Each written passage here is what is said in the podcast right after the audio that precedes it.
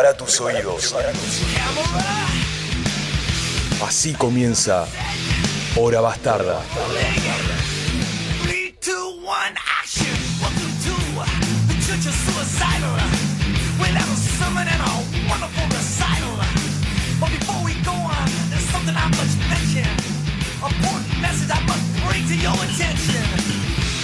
Meditation and prayer last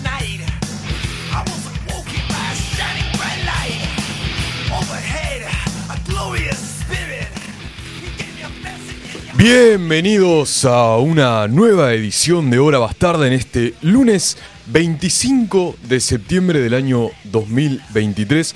Eh, no sé si a Jena le pasa también que septiembre está pasando demasiado rápido. Para mí agosto fue una cosa eh, demasiado que, que pasó muy lenta y septiembre está siendo demasiado rápido. Eh, te- ambiguo, estoy ambiguo. Es como que. Hay días que son más lentos, días que son más rápidos. no, como que siento que está pasando rápido, pero necesito que termine ya. Ok, ok. Bueno, la buena noticia es que el sábado es el último día de septiembre. Estamos. Así estamos. que falta muy, muy poquito. Ya que hablaste, te agradezco, Jena, en la operación, a Macarena en la preproducción y a todo el equipo de la radio que nos permite estar acá para compartir esta horita nada más semanal de música, efemérides, bueno, y algunas cosas más. Eh, recuerden, como cada lunes tenemos el sorteo de las dos pintas, más papas con cheddar, panceta y verdeo de los amigores de la cooperativa CAE Babylon, que para participar solamente tienen que mandar su nombre completo y las últimas tres de su DNI a nuestro Instagram, horabastarda.megafon. Ya con eso están participando. Eh, para el programa de hoy tenemos varias, varias efemérides, porque del 24 al 26 de septiembre, que fue el recorte que hicimos, se publicaron una bocha de discos claves para la historia de la música, y eso que no hablaremos de Levy Road, que se publicó un 26 de septiembre de 1969. Quitando ese, ese disco, eh, bueno, hay un montón que también fueron publicados en días como hoy. Entonces, empezando en orden cronológico, un 24 de septiembre se publicaba uno de los mejores discos con la mejor formación de Megadeth, los verdaderos cuatro jinetes del apocalipsis, eh, porque un 24 de septiembre de 1990 Megadeth publicaba su cuarto trabajo de estudio al que titularon Rust in Peace. Publicado, perdón, producido por Mike Clint y Dave Mustaine, Rust in Peace marcó el debut del guitarrista Marty Friedman y el baterista Nick Mensa, dando inicio así, junto a Dave Mustaine y David Ellefson, con lo que después se empezó a nombrar como el Dream Team del thrash metal, ¿no? Eh, este fue el cuarto disco de la banda, recibió excelentes críticas y fue también un poco el trabajo que los puso en la escena mainstream, que les dio mucha más visibilidad. Eh, y bueno, tanto este álbum como el sencillo Hangar 18 lograron muchas nominaciones a los premios Grammy en la, categoría de Mejor Interpretación de Metal. Ahora sí, para conmemorar los 33 años que cumplió este disco en el día de ayer, escucharemos un clasicazo, la canción que para mí tiene la mejor interpretación vocal de Mustaine. Esto es Tornado of Souls.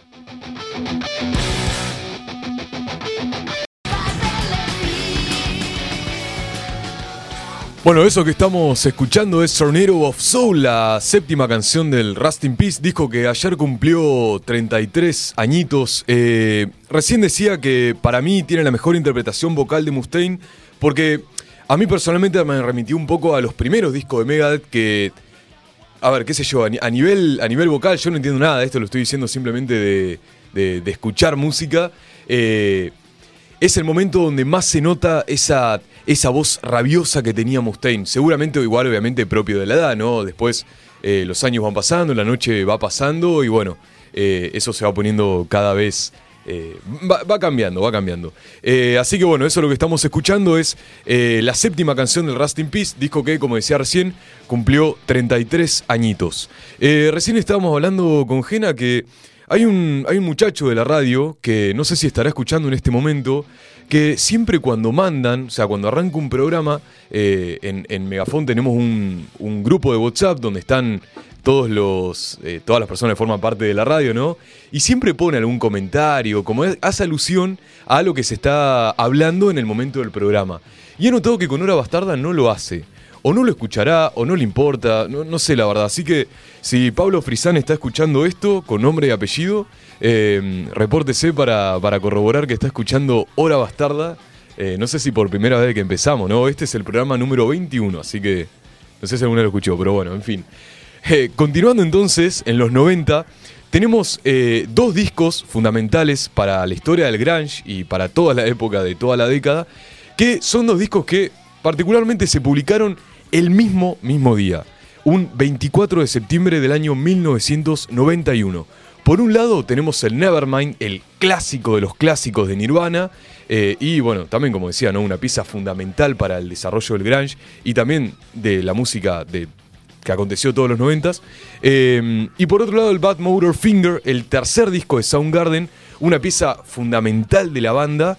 Eh, un disco recontra, recontra rifero, muy pesado para la época, incluso uno de los más pesados eh, de todo el grunge, si tuviéramos que, que segmentarlo, que caracterizarlo, ¿no?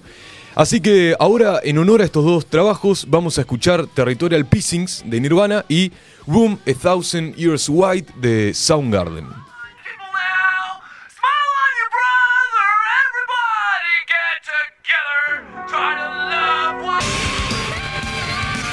Eso que estamos escuchando es Room a Thousand Years Wide de Soundgarden, una canción perteneciente al Bad Motor Finger, eh, disco que se publicó un día como hoy en el año, perdón, un día como ayer en realidad, 24 de septiembre del año 1991. Eh, una canción que para mí demuestra, como decía antes lo de Mustaine, demuestra claramente todo lo que sabe hacer Chris Cornell, que era realmente una cosa impresionante. Eh, para mí en este disco el chabón deja la vara demasiado alta y bueno, por algo también es el disco más, más conocido de la banda. Eh, ahora sí, ya adentrándonos un poco en un día como hoy, hablaremos de Black Sabbath porque un 25 de septiembre, un día como hoy, del año 1972, se publicaba Volumen 4, lógicamente el cuarto disco de la banda, eh, que originalmente iba a llamarse Snowblind, como la famosa canción de la banda, pero la discográfica no se lo permitió porque decían que era apología a la frula, básicamente. De igual manera, cuando llegó el momento de grabar su, su cuarto disco, a Black Sabbath se le presentó la oportunidad de cambiar un poco de ambiente y de comenzar la producción del nuevo disco en Estados Unidos, específicamente en el disco en los estudios Record Plant de Los Ángeles durante el mes de abril de 1972, hace 51 años, básicamente, en un poquito más de 51 años, eh, más, más de mitad de siglo, la verdad una cosa, me, me flasheé un poco la cantidad de tiempo que pasó eh, y lo bien que suena ese disco.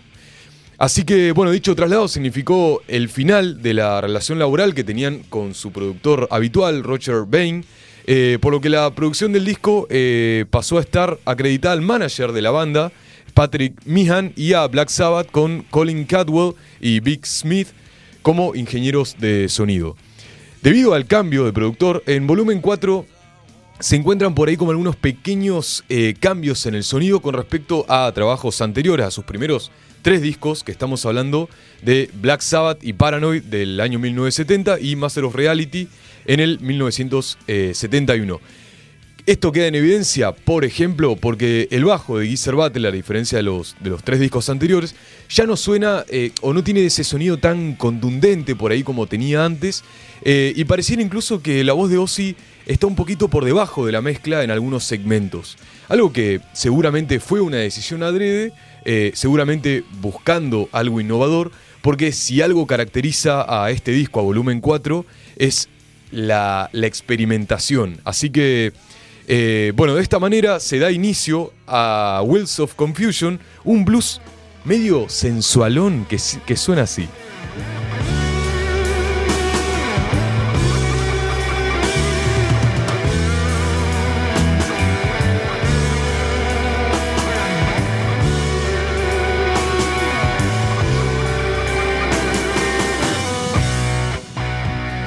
Sin embargo, esto, este riff bien blusero cambia un poquito para eh, arrancarse con un riff bien Sabbath que es de Straightener, que es un poco lo que estamos eh, escuchando de cortina, así que Gena, subile un poquito para escuchar.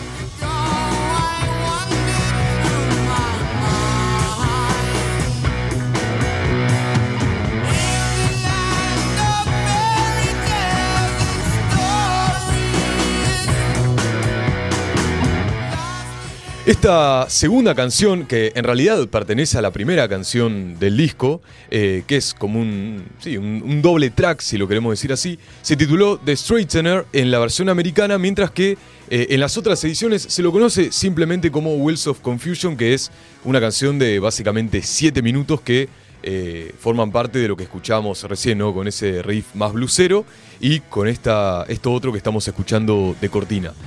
De esta manera entonces comienza el cuarto disco de Black Sabbath, un trabajo que como decía recién eh, es muy experimental para la banda porque a lo largo de todo el disco se incorporan instrumentos que no habían sido usados en trabajos anteriores y hasta Tony Iommi se dio un poquito el gusto de flashearla en la cuarta canción que titularon FX que grabó básicamente, esto no lo sabía, eh, golpeando un crucifijo contra el mástil de su guitarra y bueno, logró un, un sonido bastante extraño. Un- la canción dura más o menos minuto y medio, una cosa por el estilo.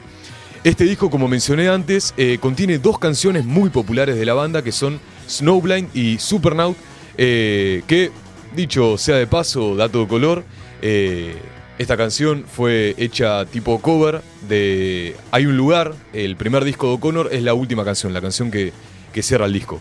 Eh, además, no solo es un disco recontra rifero, como siempre fue Sabbath, sino que además, junto a Master of Reality, para mí empiezan a marcar un poco el camino del stoner. Y un ejemplo de esto son los primeros segundos de Under the Sun.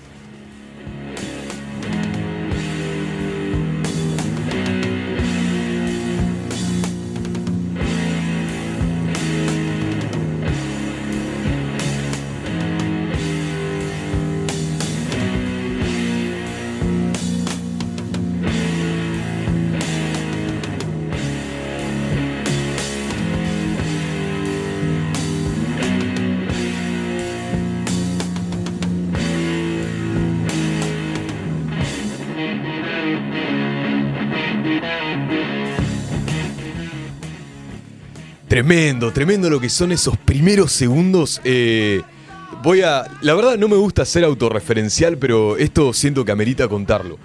Corría el 6 de octubre, si no me equivoco, del año 2013, hace ya prácticamente 10 años, eh, y se presentaba Black Sabbath con Ozzy por primera vez en el país en el Estadio Único de La Plata. Yo, por suerte, era mi primer año estudiando allá, eh, y bueno, obviamente no tuve otra alternativa que no ir. Y sí recuerdo que cuando hicieron esos primeros segundos fue una cosa impresionante, o sea, se escuchó como un, poder en el estadio que fue una cosa increíble. Bueno, quería comentar eso nada más. Eh, pero bueno, ahora sí, para rendirle homenaje a este maravilloso disco, vamos a escuchar Cornucopia.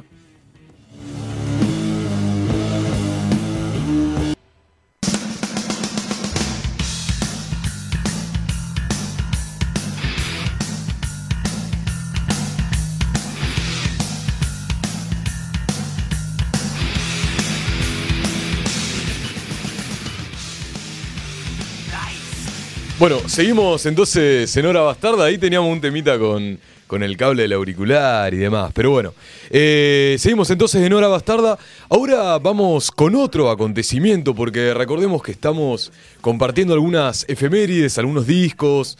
Bueno, nacimientos, muertes, me estoy adelantando un poquito, eh, que se dieron entre el 24 de septiembre y el 23, que fue el 26, digo, de septiembre, que fue el, bueno, recorte que hicimos para este programa. Entonces, ahora sí, eh, otro importante hecho ocurrido un 25 de septiembre, un día como hoy, además del lanzamiento de Volumen 4, el cuarto disco de Black Sabbath en el año 1972, fue la muerte de John Bonham con tan solo 32 añitos. Pero bueno, a pesar de su corta vida, es considerado uno de los mejores bateristas de rock de toda la historia, ya que un poco en la época estaba cambiando eh, el enfoque que se tenía del instrumento, ¿no? Un poco se le adjudica el haber creado un, un estilo que consistía en una pegada más dura y con menos adornos, algo que en su momento lo estaba alejando de lo que era el blues y el rockabilly, que sí eran estilos que tal vez, bueno, tenían más firuletes y cositas en la batería. Eh, añadiendo también así algunos toques del jazz y el funk eh, y, e influyendo por supuesto a muchísimas generaciones posteriores de bateristas de la historia del rock y la verdad que de, de todos los géneros, incluyendo principalmente a la música pesada. Tras su muerte muchos bateristas dijeron que era el mejor de toda su época. Así que ahora haciendo un poco de recorrido de su vida, Bonham nació en Inglaterra, en un lugar que realmente no me va a salir decirlo, así que no me voy a gastar. Y empezó a tocar la batería con tan solo 5 años y obtuvo su primer equipamiento rítmico a la edad de 14 años. Era, un kit Premier. Eh, en el año 1964, Bonham forma su primera banda, Terry Webb and the Spiders, y también tocaba para bandas locales como The Blue Star Trio y The Senators. Fue en esta época cuando Bonham decide dedicarse a la música de forma profesional eh, y ahí es donde se empieza a unir a diferentes bandas que no tenían tal vez mucho éxito, como fue el caso de la banda de blues Crawling King Snakes, cuyo cantante era ni más ni menos Robert Plant. Durante ese periodo, Bonham se gana la reputación de ser el baterista más ruidoso de toda Inglaterra. Una anécdota ya muy conocida y hasta un poquito inchequeable es que eh, se dice que en una, en una ocasión se le pidió que se fuera del Birmingham Studio porque tocaba demasiado fuerte como para ser soportado por el dueño, que incluso le dijo que no tenía futuro eh, en la música. Diez años después, según cuenta la anécdota, eh, el dueño del estudio, de Birmingham Studio, recibió una nota en la cual decía gracias por el consejo profesional acompañado del disco de oro de Led Zeppelin. Hay que ver, anda a chequearlo a la concha de Cristo, ¿no? Eh, así que bueno, hoy un poco para conmemorar su nacimiento, vida, obra y muerte, vamos a escuchar Out on the Childs.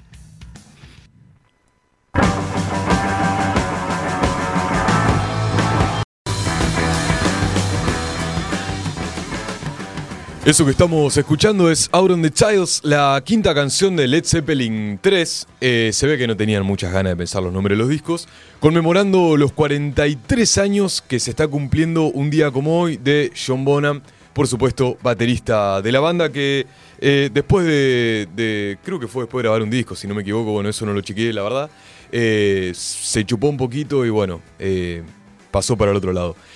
Ahora sí, ya para ir cerrando con el programa de hoy. eh, ah, antes que nada, ya tenemos al ganador del sorteo de, de las dos pintas malas papas con char, panceta y verdeo de CAE Babylon.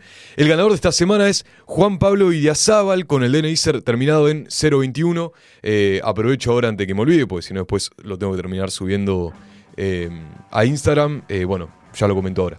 Ahora sí, como decía, para ir cerrando el programa, hablaremos sobre uno de los personajes más controversiales que tuvo eh, el punk, que fue el señor Darby Crash, cantante de Sherms, nacido un 26 de septiembre de 1958 en Hollywood, California. Jean-Paul Bien, nombre real con el que llegó al mundo, formó la banda junto a Pat Smear, quien después se hizo mundialmente conocido por haber eh, formado en un periodo a Nirvana y después, bueno, obviamente por su rol en Foo Fighters, Lorna Doom en bajo y Don Bolles, creo lo estoy diciendo bien, en batería. De esta manera, Sherms editó solo un disco de estilo, eh, perdón, un disco de estudio eh, publicado en el año 1979 al que titularon She. Sus influencias literarias, musicales y filosóficas eran bastante variadas y acá es un poco donde se le adjudica, eh, y bueno, obviamente también es un poco controversial porque varían desde Nietzsche a David Bowie y de Charles Manson a Hitler. Eh, creo yo igual que hay que ver una cuestión en, situación, en contexto, ¿no? Que siempre un poco lo que buscó el punk, estamos hablando justamente de los 70s, eh, fue ser como esta contracara a todo lo mainstream. Y, y bueno, siempre, a ver, obviamente era común ver a, no sé, Sid Vicious, por ejemplo, llevando la esvástica que, que se apropió el nazismo. Eh, en este caso, yo creo que pasaba algo similar. Eh, pero bueno, más allá de eso, un estúpido por ese lado también, ¿no? Pero bueno. Eh, volviendo entonces a lo musical, sus composiciones resultaron inusualmente prolijas, algo la verdad que llamativo, se ve que para la época, eh, en un ámbito en el que el punk rock era obviamente sin, sinónimo de, de caos, si lo, si lo queremos decir de esa manera. Eh, el establecimiento inmediato de Darby Crash y su banda fue un punto aparte de la mayoría de los otros grupos de punk de Los Ángeles que surgieron a finales de la década de 1970. Incluso en uno de los shows de la banda estuvo Joan Jett, la ex líder de The Runaways, quien se ve que le copó mucho la banda y les propuso grabar su disco debut titulado justamente como decía recién, She. El disco tiene un arte de tapa muy simple con un círculo azul en un fondo negro. Esa imagen formaba parte del emblema de la banda, eh, que usaba la banda así en forma de brazalete en sus presentaciones en vivo, pero también identificaba el, esto es una de las cosas más falopas que vamos a decir hoy, eh, al culto paralelo creado por Darby Crash, que lo llamó el círculo primario, que estaba basado en la Biblia, el LCD y el nazismo. Charles Manson y también otras teorías planteadas en La decadencia de Occidente por el historiador Oswald Sprengle. Así que unos meses después del lanzamiento del único disco que presentó la banda, Darby Crash decidió dejar este proyecto y viajar a Londres, donde estuvo algunos meses. Cuando regresa a San Francisco con un aspecto muy cambiado, con varios kilos de más, las personas decían en ese momento que era bastante irreconocible, eh, forma Darby Crash Band sin mucho éxito y también un poco como buscando, eh, a ver, acercarse tal vez a, ciertas cuestiones que tenía la, la música rockabilly de la época, algo que obviamente los punks detestaban bastante y bueno, él como quería ir contra la corriente, se ve que le quiso poner eh, The Darby Crash Band eh, a la banda y bueno, no sé si fue por el nombre o porque musicalmente no era bueno, no tuvo mucho éxito. Así que para fines de 1980, eh, Darby Crash ya estaba convertido en una leyenda en, lo que era el punk rock. eh, y lo primero que quiso hacer fue reunir a The Germs para dar un concierto de despedida en Los Ángeles. Y dos días después eh, decidió recluirse con su novia en una habitación para dar comienzo a un plan que el objetivo final era básicamente terminar con su vida. Él quería sacar un disco que sea memorable, eh, quería convertirse en una leyenda y quería despedirse de este plano en, en la cúspide de su carrera. Eh, el único problema fue que, va, no sé si único problema, por suerte su novia sobrevivió. Digo, a ver, problema porque el objetivo en realidad que los dos mueran de una sobredosis de heroína. Eh, Darby Crash lo logró, su novia eh, ahora sí, por suerte lo, pudo sobrevivir. Pero bueno, la cosa es que eh, cuando la policía entró encontraron eh, varias pintadas en la casa en contra del capitalismo, de los falsos ídolos de la industria y también con la frase aquí yace Darby Crash, ¿no? Todo un plan premeditado como para dejarlo en lo más alto de su carrera. Eh, esto hubiera sido perfecto si, si no hubiera pasado algo ese día que se llevó toda la atención de la prensa y básicamente de todo el planeta, que fue que ese mismo día, unas horas después de que lo encontraron muerto, eh, fue asesinado John Lennon. Así que lamentablemente Darby Crash no consiguió más que una pequeñísima mención en un diario local. Obviamente sí el recuerdo y, el cariño y bueno, un poco también, eh, no sé cómo decirlo, bueno, como esta leyenda que dejó eh, en la historia del punk. Así que bueno, hoy recordando a Darby Crush, nos vamos a despedir escuchando We Must Bleed. Gracias a Gena en la operación, gracias a Macarena en la preproducción de este programa y gracias a todo el equipo de Radio, de Radio Megafón por dejarnos compartir este momento. Nos despedimos escuchando We Must Bleed y nos vemos la próxima semana.